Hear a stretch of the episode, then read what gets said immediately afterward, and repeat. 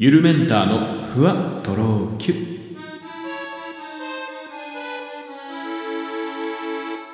どうも、ゆるメンターです。この番組は僕、ゆるメンターが日々の出来事をキュッとまとめて、ふわとろゆるっとお届けしていきます。まあ、年のせいですね。12月にもなりましたが、まあ、お笑いの賞ーレースとかこの時期ありますけど、まあ僕はあんま興味ないからあんまり見ないんですけどね。まあ、なんか、あのつい最近、まあ僕が結構高校の頃によく聞いていたミッシェルガン・エレファントのボーカルの千葉祐介さんっていう方が亡くなったニュースを見て、まあなんか、いっぱいミュージシャンが死んじゃった年だな、みたいなことを考えてたんですね。まあ海外でもですね、まあ僕の父親がすごい大好きだったジェフ・ベックっていう、まあギタリストとか、まあギタリストの中では一番有名なレベルのギタリストですね。とかですね、まあロビー・ロバートソンっていう僕が大好きなザ・バンドっていうバンドのあの ギターの人とか、まあ、かっこいいんですよ。あの、まあ、ロビー・ロバートソンは結構はちゃめちゃとか、まあ、わがままな性格で有名なんですけど、やっぱりその、ステージに立った時にガツンとかっこいい人たちっていうのが僕はすごい好きでですね、まあそういう感じの、えー、ギタリストでしたね。まあ、あとトニー・ベネットさん。まあ、世界的ボーカリスト、いろんなカバーが出してて、まあオリジナル曲もたくさんあるんですけど、僕も結構たくさん聴いてた。あの、レディー・ガガとデュエットしたやつなんかね、とても有名ですけど。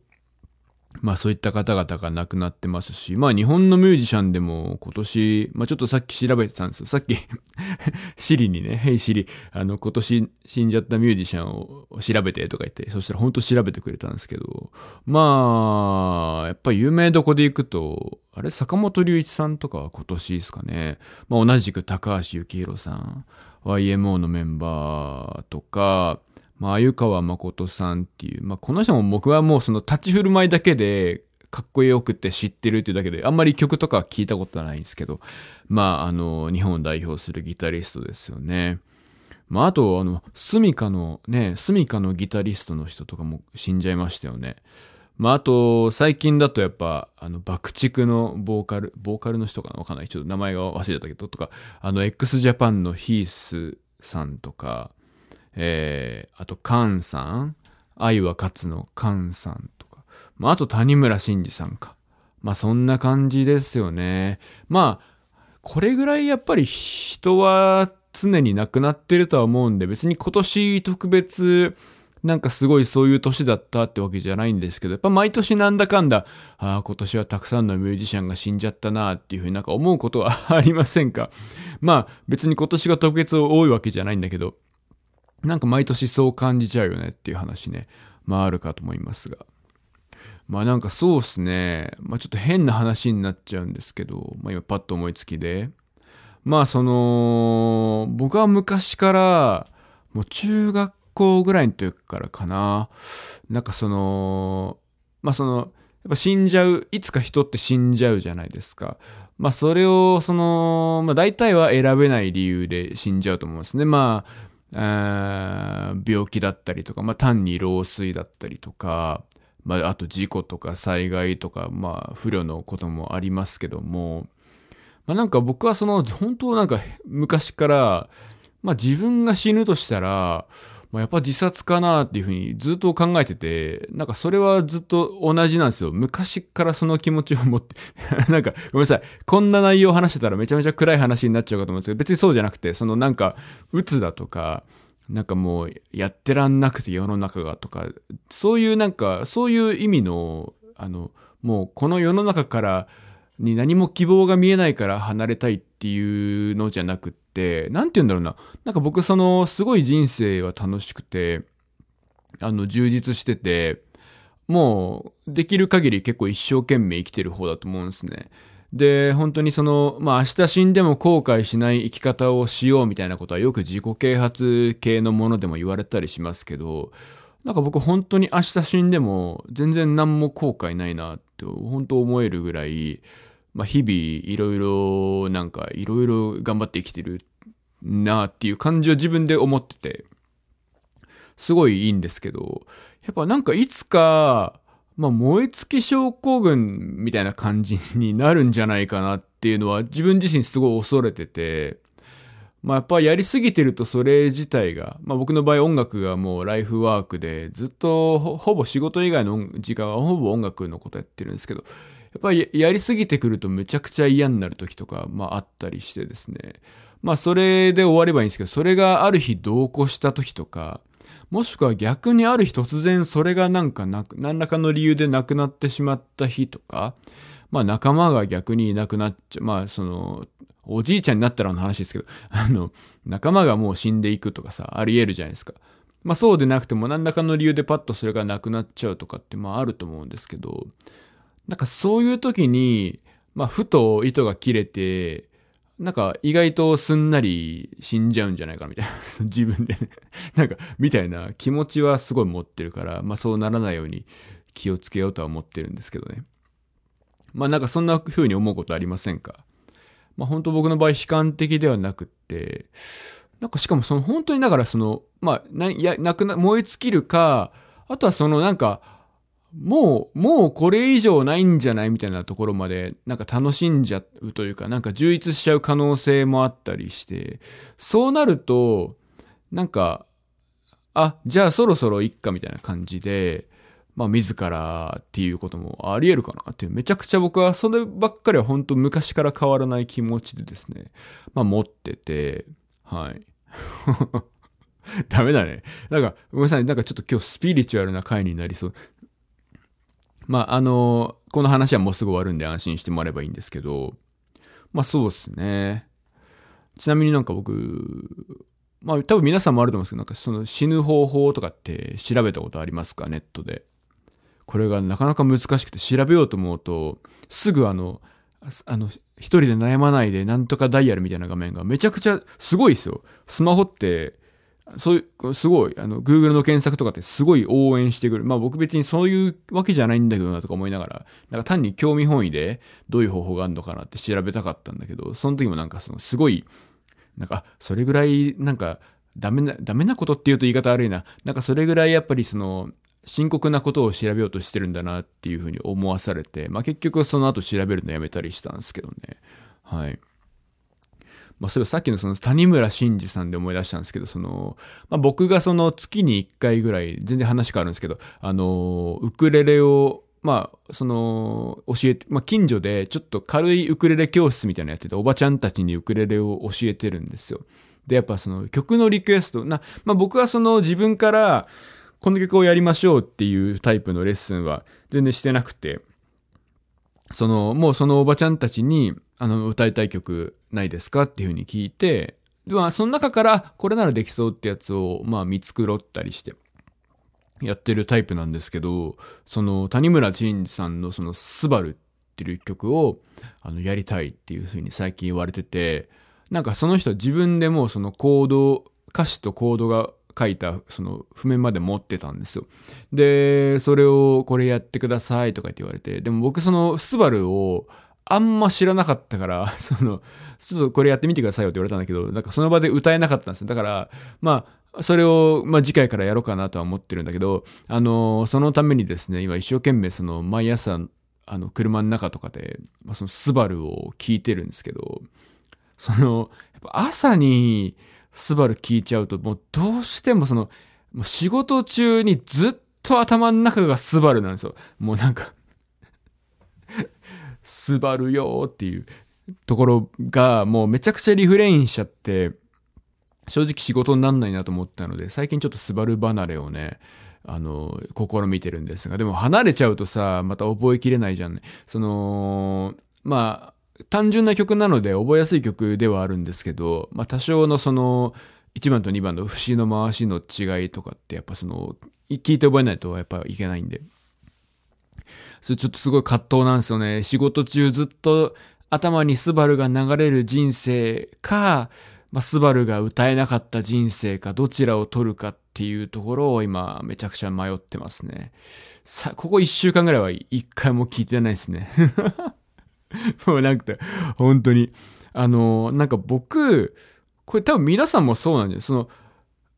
起きてる間は20、起き24時間っていうかその、まあ、起きてる間は、あの、目覚めから就寝までですね、絶えず必ず頭の中で、ずっと音楽流れてて、その、まあ何が流れてるかで、その集中力とかが、あの、変わってきたりとかするんですけど、なんかそんなことありません？なんかその、僕はめちゃくちゃテスト中とか、特に昔から本当学生の頃も、まあ、試験中とか、それこそ、受験中とか、まあ勉強中もそうですね。まあ授業中もそうですし、まあなんか歩いてる途中とか何もしてない時とかでもですね、まあ、必ず何かしら頭の中で勝手に音楽が流れてて、まあそれはランダムなんですよ。自分で選べないくて、その心の中から勝手に流れてく、僕の心の中にあの生まれつき Spotify が埋まっておりまして、まああの、ランダム再生してくれてるんですけど、まあ、さっきのスバルみたいにこうずっとリピートっていうパターンもありえますね。えー、なんか僕は一回その忘れもしないんですけど、なんか高校のテスト中に湘南の風がずっと頭の中に流れてて、全然いいと、いい点取れなかったなっていう思い出がありますけどね。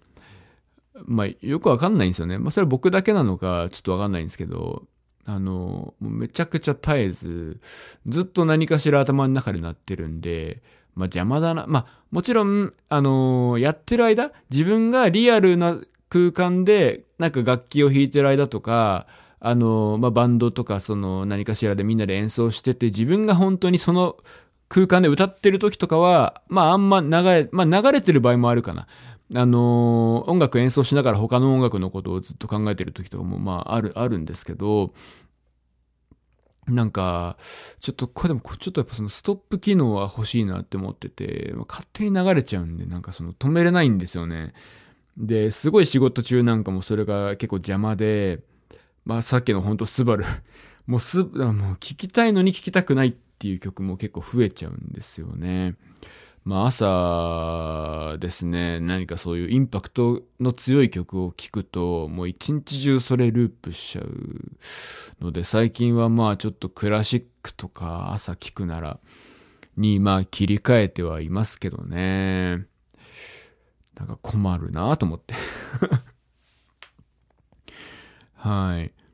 まあ、便利な頭の中でして、僕の頭の中は、その、作曲とかも勝手に頭の中でしてくれるんで、僕はそれを、なんだろう、なんか書き起こすだけっていう感じで、まあ曲とか僕作ったりとか、まあいろんなものを、まあ最近だと、まあカペラとかね、こうアレンジしたりすることもあるんですけど、勝手に頭の中でなるなるので、それを楽譜に書き起こすか書き起こさないかだけみたいな、まあ録音するかしないかだけみたいなところで、まあその作業がね、実際書き写したり録音したりがめんどくさいから、まあ作品になってないものも5万とあるんですけど、まあ、なんかそんな風に僕の頭の中になってますね。なんかだから全く仕事向きじゃないんですよね。常にそんな風だから頭の中が。その、仕事中もやっぱりそこに割いてる脳の能力っていうの、労力っていうのが多分大きくて、単純なやっぱパソコン上のその仕事の作業とか、まあお客さんと話してる間とか、そういうものはいいと思うんですけど、なんか単純にパソコンでなんか作ってる時とか、なんか入力してる時とか、なんかまあ書類をすごい確認してる時とかって、その半分ぐらいはそっち、半分以上か、もう6割ぐらいはちょっと脳がそっちの音楽方面の方に持ってかれてるんで、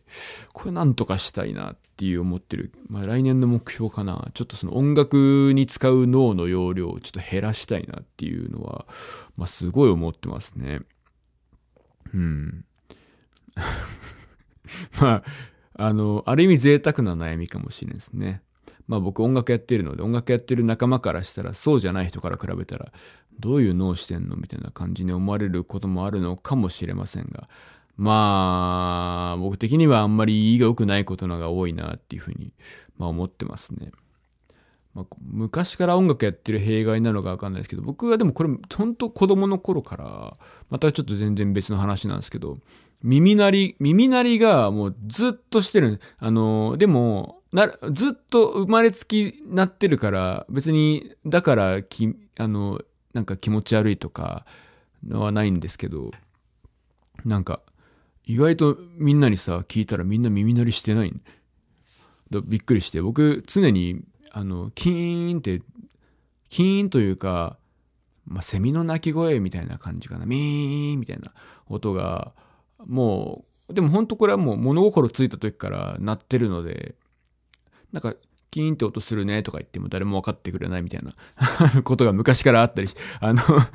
それ耳鳴りだったんだっていうのに気づいたのが、まあ、大人になってからですね。はい。なんですけど、あ、これが耳鳴りかっていうのを、なんか感心した覚えが、感動した覚えがありますけど。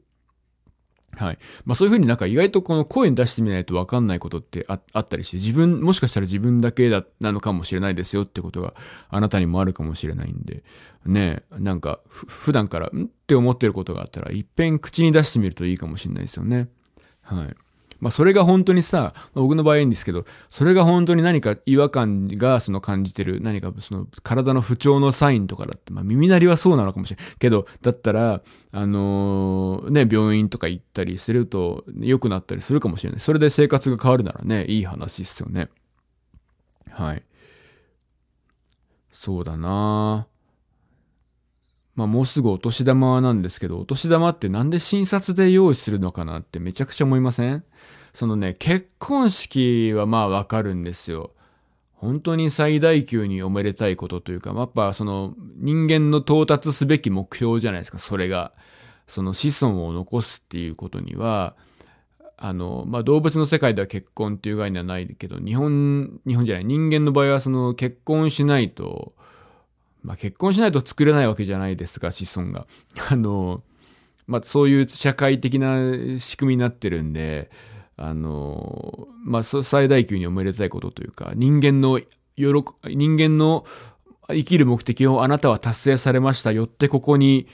称しますみたいな儀式じゃないですか、結婚式ってね。だから、まあ、それは本当に、そんぐらいの時であれば、その、診察、ピン札で、ね、ご祝儀を用意してあげるのはいいんですけど、お年玉なんてそんな何がおめでたいの？って、おめでたくはないじゃないですか。別にその、別にお年玉あげることは僕は結構別に嫌いじゃなくて、全然そんなものにお金が飛んでることは全然気にならないんですけど、そのただ、ピン札を、しかもさ、その、3万円とかじゃないじゃないですか。ご祝儀だったら3万円5万円なんだけど、そのお年玉って、まあ、多くて1万円でしょ。まあ、親戚の子供なら、まあ、3000円ぐらいでしょ。なので、そんなのを、そんなわざわざ診察で用意して、そんな銀行に行ってさ、その社会人で、そんなわざわざ休み取るか、なんかお昼時間を削って銀行窓口行って、みたいな。場合によっては、両替手数料払って、しかもさ、高いの。800円とか取られる時もある、あるから。でもそれを貼っ、用意するまでのこと。で、しかも、お年玉に関してはマジで許せないのは、そのお年玉袋には、診察を、せっかく両替してきた診察を、ま、折って入れなきゃいけない。お、折り目部分の以外が、折り目以外の、折り目以外の部分がもうその、ピンとなっていればいいのかっていう話で。その、折ってあんだからね、みたいなさ、すごいもうそればっかりはね、まあ不思議ですよ。まあ、日本ぐらいじゃないですか？その診察のなんか文化みたいなさ、まあ、美しい文化ではあるなとは思いますけどね。ただやっぱちょっと、お年玉に関してはなんとかなりませんがね？っていう。ねえ。もうイギリスに住んでた頃はもうくっしゃくしゃのお札しか見たことなかったですけどね。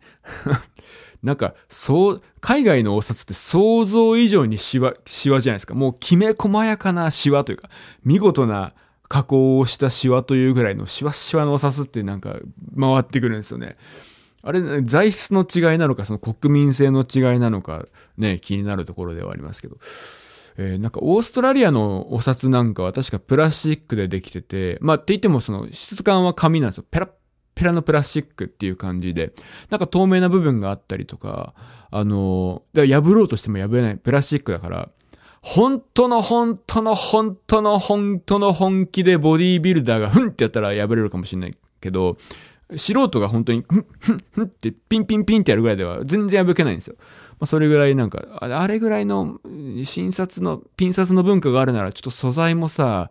あの、選挙の紙、ゆ、ゆぽしっていう、あの、選挙の紙みたいなさ、つるつるのトゥルットゥルので、折ってもまた開いてくる自動的にみたいなさ、それぐらいのなんかその折り目のつきにくい紙とか、そのシワのつきにくい紙になんとか変換していただくなとするとですね、